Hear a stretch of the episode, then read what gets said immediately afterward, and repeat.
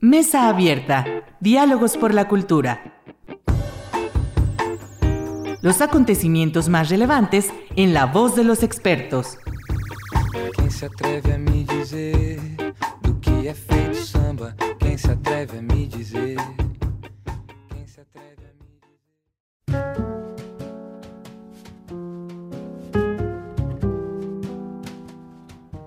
Tal? Muy buenas noches. Bienvenidos a su programa Mesa Abierta, Diálogos por la Cultura. Soy Irlanda Godina y este programa es para Radio Universidad Autónoma de Aguascalientes.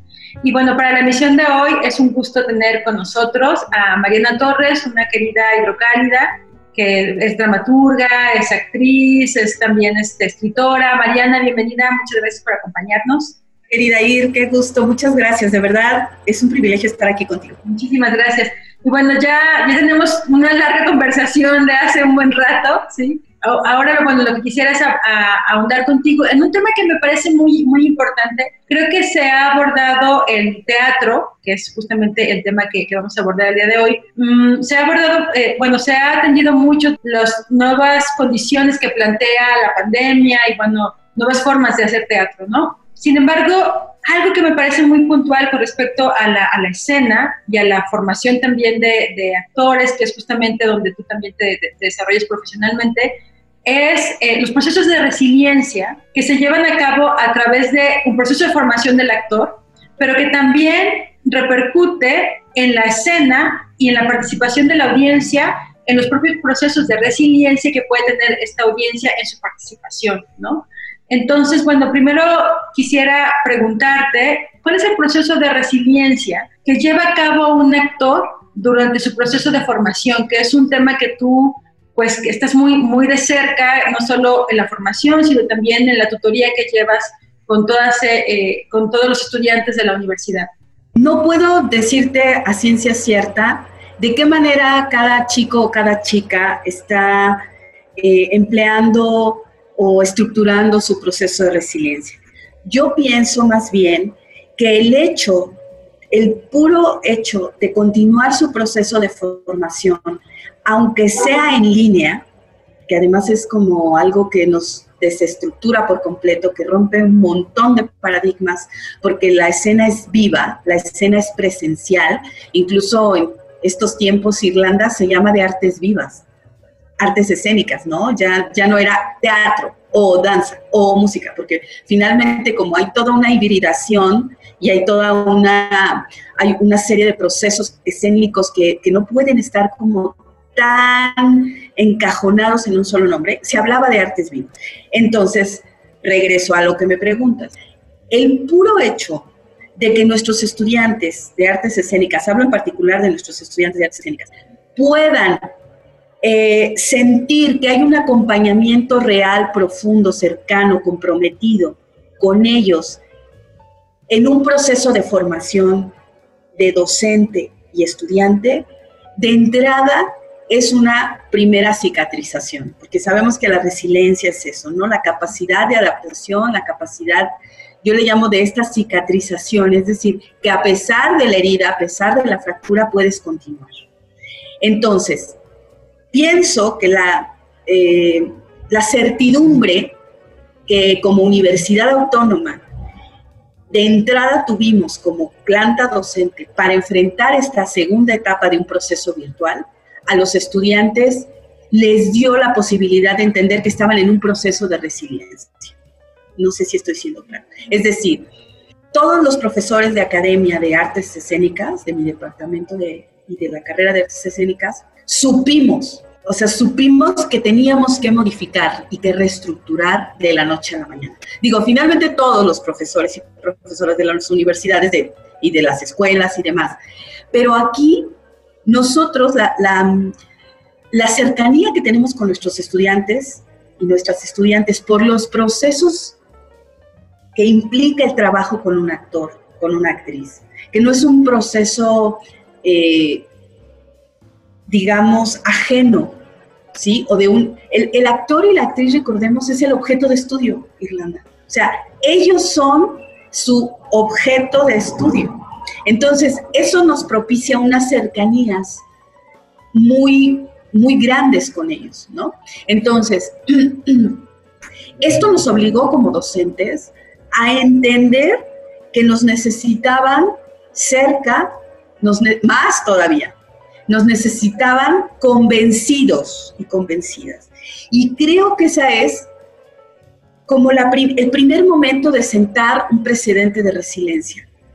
Y, te lo digo porque a manera personal, como docente de una carrera escénica, como docente de un grupo de segundo semestre de actuación, cuando a mí me llega la noticia de que no vamos a volver, cuando a mí me llega la noticia de que a lo mejor regresábamos hacia el final del semestre, y cuando me llega la noticia de que ya no regresamos, mi cabeza vivió un proceso de, ¿cómo decirlo?, de shock, porque además eh, el proceso virtual va contra todo lo que es la presencia física.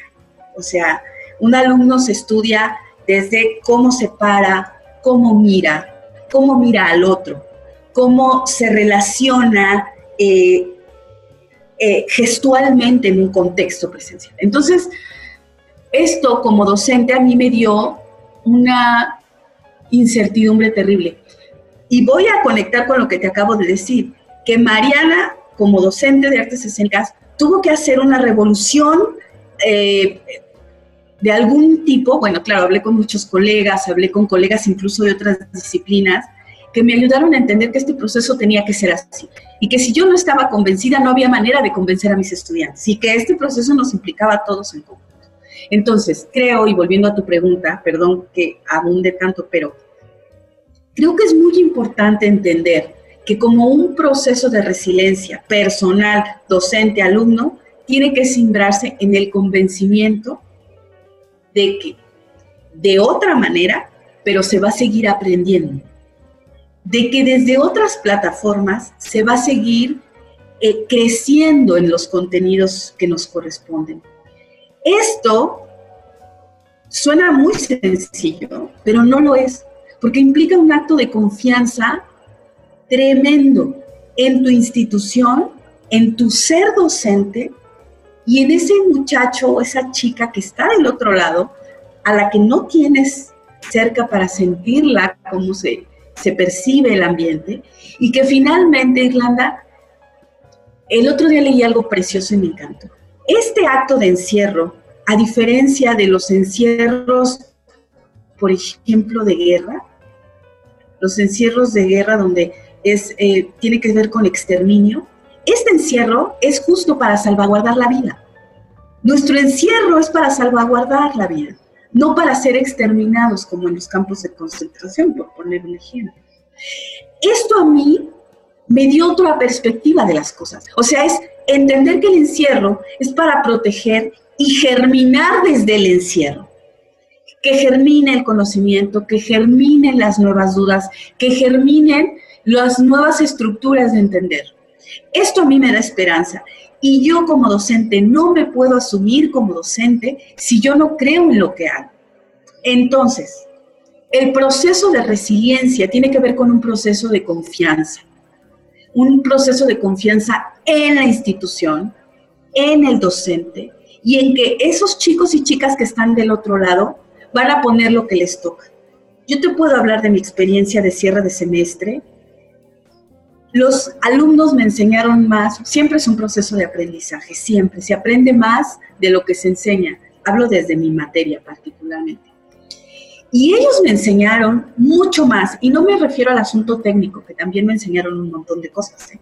O sea, los chicos tienen el tema tecnológico, como hablar o como, o como moverse, pero me enseñaron la lección de que mientras haya una claridad en lo que estamos diciéndoles como docentes, ellos van a asumirse desde este nuevo proceso de resiliencia, desde este nuevo proceso. Ahora, otra cosa que ha sido fundamental en este asunto de la docencia virtual ha sido eh, entender como cuando, si me permites el ejemplo, como cuando lees un libro y ves la peli. No los puedes juzgar en los mismos, en los mismos parámetros. No puedes.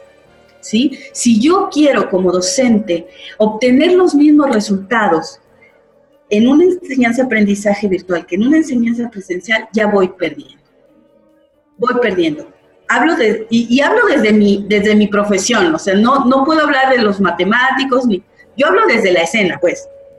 Ajá. Y por ejemplo, ahí, ahí eh, me llama mucho la atención y te pregunto, ¿qué es lo que tú descubriste de estos procesos en esta diferenciación eh, con respecto a el tema virtual y el tema presencial en tus estudiantes. Es decir, ¿qué reconfigura el estudiante a partir de esta experiencia, de esta vivencia que se transmite en su, proceso, en su propio proceso de formación en algo tan claro como es la actuación?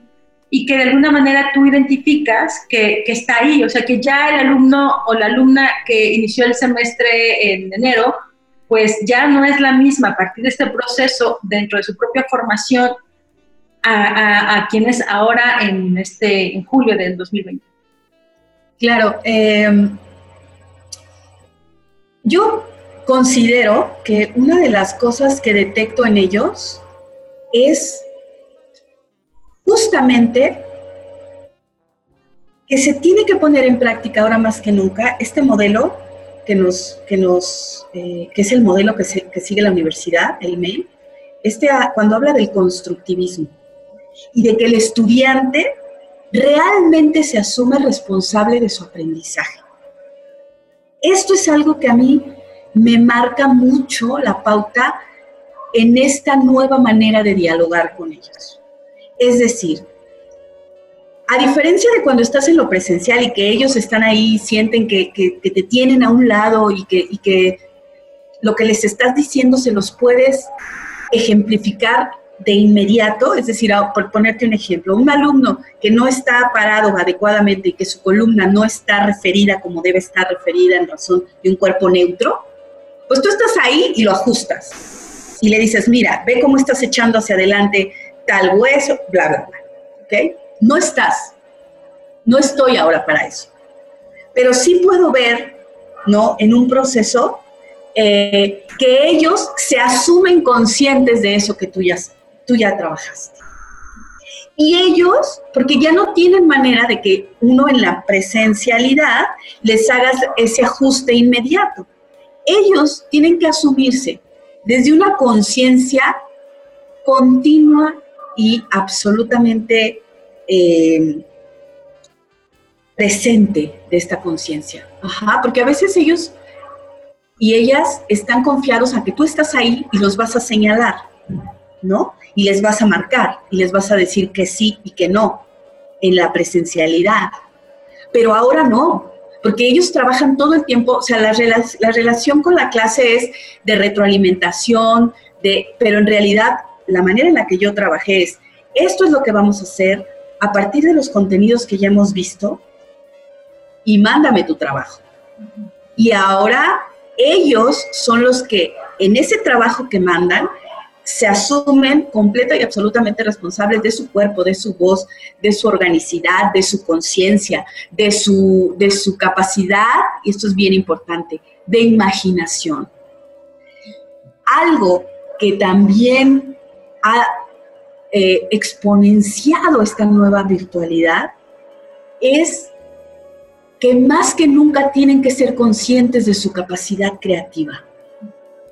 ¿Por qué? Porque la situación no lo ha obligado. O sea, desde nosotros como docentes, tuviste, tuvimos que echar mano de una serie de cosas para decir, a ver, de mis objetivos de esta materia, ¿cómo yo voy a llegar ahora que ya no los puedo ver presencialmente y que ya no puedo retroalimentar como retroalimentaba y que ya no puedo eh, implementar ejercicios que implementaba y bla, bla, bla, ¿verdad?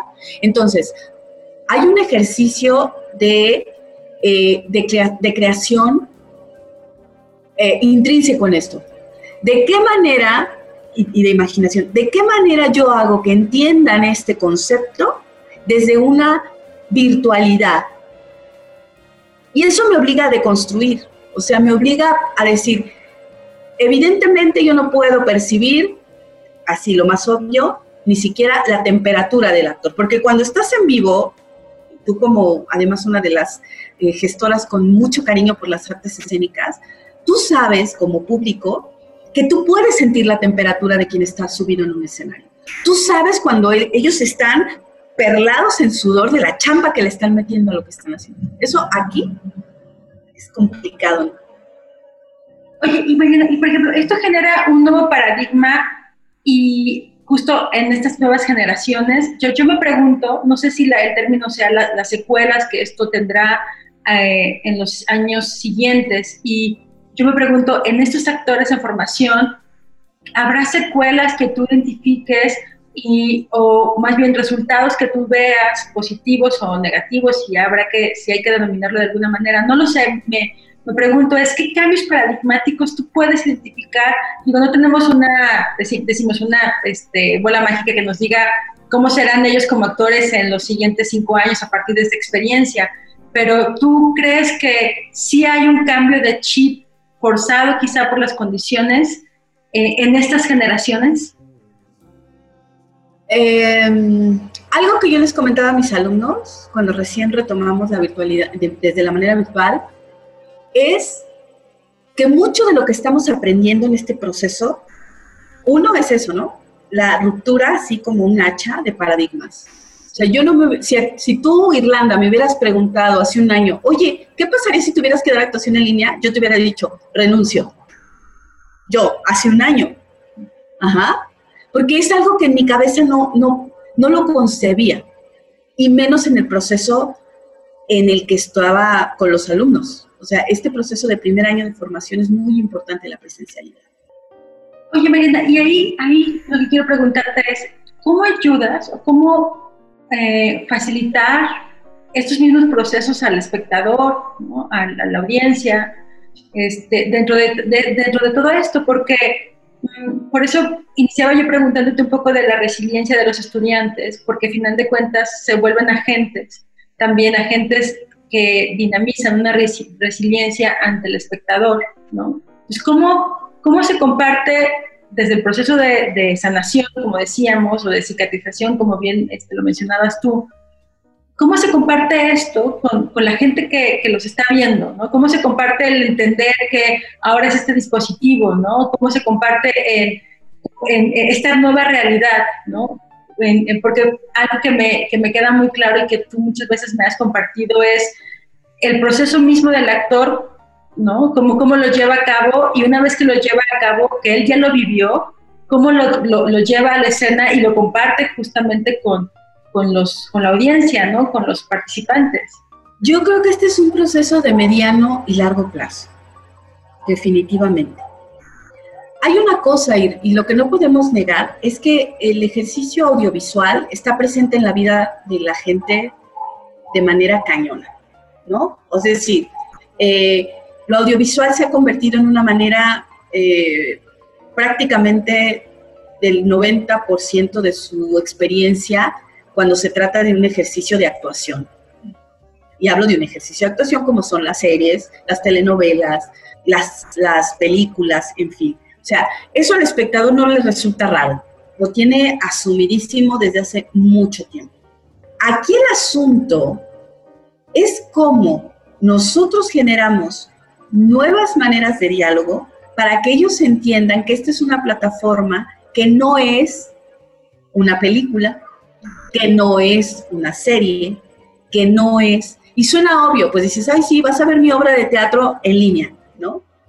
El otro día escuché una conferencia extraordinaria con el maestro Luis de Tavira, uno de mis gurús en la vida del mundo mundial. Y él decía, y en eso creo que yo le, creo, ajá, le creo. Y es decir, la escena, la esencia de la escena es el acto de congregar, reunir. Ese es el per se. Puede ser que la escena sea liminal, sea contemporánea, posmoderna, lo que quieras, traducida desde donde quieras, pero tiene un origen de, principio que es congregar presencialmente, como ritual. Desde el teatro que quieras. Pero todos estamos de acuerdo en que implica reunión, ¿no? Entonces, todo lo demás, decía él, eh, y parafraseo, ¿eh? O sea, y sí lo pongo muy claro, porque yo parafraseando es, pues puede ser considerado una actuación en teatro, una, actuación en cine, una actuación en televisión, pero esas son las plataformas de esos medios. Medios muy jóvenes. El teatro tiene más de 1400 años. La escena, voy a hablar de escena, ¿no? Considerando incluso la danza y la música también. Más de 1400 años. Entonces, el cine, la tele, eh, todo esto pues es muy joven, es muy joven, son procesos jóvenes y tienen otro tipo de dinámicas. Aquí nos toca, y voy, a tu pregunta, es cómo haces que el espectador entienda que lo que, te, lo que ve no es eso a lo que suele asociar una pantalla, ni una peli, ni una serie, ni una telenovela, sino que está frente a un hecho híbrido. No, y que habrá que ver justamente cómo se va desarrollando pues esta dialéctica, porque pues, finalmente así va a ser, ¿no? Es decir, como tú dices, se, incorporarán elementos, ¿no? Me interesaba mucho preguntarte sobre esto, sobre tus estudiantes, porque creo que de alguna manera en ellos está confluyendo estas, todas estas vertientes en su proceso formativo, ¿no? Con, con esta quizá incipiente participación, ¿no? Pero que justo están brevando de todo esto a diferencia de ya generaciones con más experiencia como la tuya, este, que de alguna manera pues han transitado dentro de una plataforma, de una, de, una, estructura pues ya muy definida, ¿no? Pero estos jóvenes que se están formando, pues confluye ahí todo y, cuál será el proceso, más bien cuál será el resultado de este proceso, ¿no? Que va desde, Esto de la, de la hibridación, la ventaja con ellos es que todo lo, todo lo tecnológico ellos lo tienen asumido desde hace mucho tiempo. Entonces, esto no les va a costar. Aquí el asunto es cuando podamos tener una semipresencialidad, porque supongo que eso también será paulatino. Nos iremos viendo de a poco, de a poco, de a poco, hasta que finalmente volvamos a encontrarnos todos en su totalidad en las aulas. Eh, aquí habrá que hacer también una, una ruta, ¿verdad?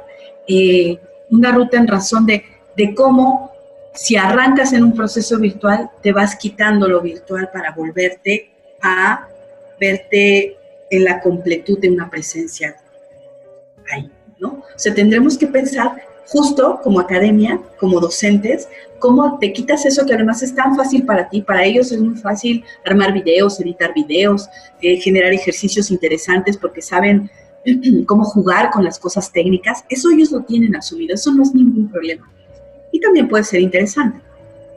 Ahora vendrá el reto desde la academia, cómo eso, a la hora de, volver a una presencialidad, de a poco, generas como este reencuentro hacia lo vivencial, hacia lo presencial, hacia lo tú a tú. Eso también es algo que como academia tendremos que estar visualizando, ¿verdad? Porque a nivel técnico, un actor que trabaja para una, para una escena aquí no es lo mismo que trabajar para un teatro para un auditorio vivo. No es lo mismo trabajarte yo aquí con mi micrófono hablándote y mi voz tiene una calidad y mi voz tiene un registro, que decir voy a hacerlo desde una idea de abarcar un espacio para que todos me escuchen. Eso va a ser el reto de volver hacia lo presencial. ¿No? Y entonces eh, tendremos que volver a desaprender esto de lo que nos habla es de aprender, desaprender, volver a aprender, desaprender. Em, y bueno, al final el voto de confianza está en entender que este es un proceso que ahorita tiene que ser así, pero no es el definitivo, no es el definitorio. Y pienso siempre en el péndulo, ese péndulo que Humberto Eco hablaba, ¿no? De cómo siempre estamos, ahorita estamos en el otro lado, llevados a un extremo donde la escena es todo en pantalla, todo lejos, todo virtual, todo distanciado, ¿no? Y vamos para acá de regreso. Eh, no hay de otra, como dicen, lo que sube baja, ¿no? Entonces tendremos que ir al otro lado y se van a generar estas nuevas, estos nuevos encuentros y vendrán estas teorías de la escena, los pensadores de la escena, que no van a poder omitir de la historia de la escena, por no decir de la historia del teatro, este momento. Claro, interesante. Sí, porque que decías, sí, la, teoría de la escena, claro, el análisis, ¿no? la reflexión y cómo sistematizar todo este proceso y cómo se va de alguna manera a ir proyectando. Mariana, muchísimas gracias por esta conversación. Ya se nos termina el tiempo. Te agradezco mucho. Es muy rico platicar contigo. Y como este análisis es muy interesante y, nos deja mucho la reflexión y también pues a la revalorización de todo el trabajo escénico, ¿no? de todo, de estas artes, ¿no? que como bien, bien lo mencionas tú. Y bueno, pues muchísimas gracias. Yo feliz de hablar, ya sabes, como loca, pero, pero creo que hace falta que reflexionemos desde todas las disciplinas, ¿no? Desde todas, absolutamente todas las disciplinas. Y te agradezco el espacio. No, pues a ti, gracias, no, muchísimas gracias. Y muchísimas gracias a quienes nos escuchan a través de Radio Universidad, a quienes nos ven a través de nuestra página en Facebook, Mesa Abierta Diálogos por la Cultura, quienes nos escuchan también por Anchor, y desde luego también a Checo Pacheco, que nos ayuda en la edición de este programa. Muchísimas gracias y muy buenas noches y a quedarse en casa. Buenas noches, gracias.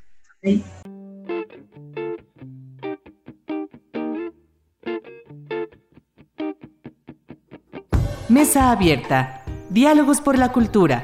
Nos escuchamos en la próxima emisión. Quem se atreve a me dizer do que é feito samba? Quem se atreve a me